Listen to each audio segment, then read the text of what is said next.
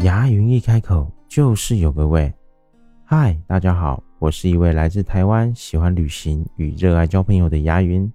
接下来，我们一起聊聊今天的话题吧。分享欲这件事情，就是我们今天要聊的一个主题哦。你认为两个人在一起分享欲重不重要呢？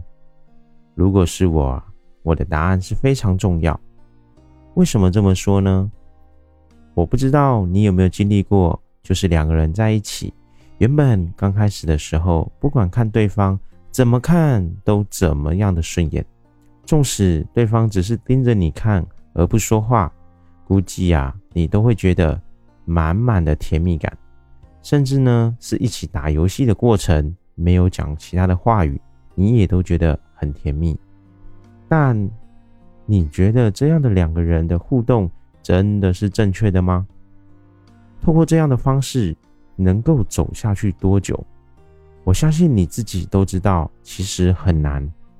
一般的情况下，情侣之间可能认为每天例行性的早安、午安、晚安就可以了，但其实是缺少了两人之间的生活分享。就好比有时候你看到了有趣的画面、有趣的东西。甚至思考买东西的时候，可能在刚开始第一反应都会是想要发给对方，然后让对方来跟你一起分享，甚至给予建议。但是随着时间久了之后，有时候啊发过去，对方也不一定会得到什么样的回应的时候，几次之后你就不会想再跟对方分享了。毕竟你觉得有传跟没传好像差不多。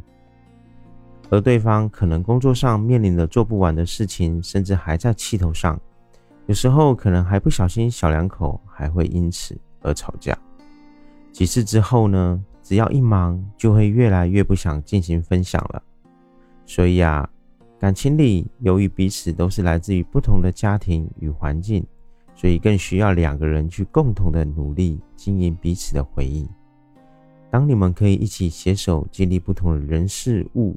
之后，那么彼此的这段感情就会变得更加的值得珍惜。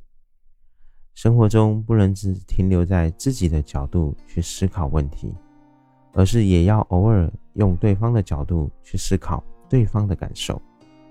如果你们彼此曾经计划过未来的生活，那就更要去增加生活的点点滴滴回忆。分享欲是正常交往的情侣都要具备的一种能力。生活就是由许多看似无意义的小事组成，透过彼此之间的闲话家常，甚至小到无聊的屁话，也就是这些点滴，才能够让彼此更加的亲近了解。最后，在这边提醒你，一段感情要维系下去，需要两个人的彼此有回应。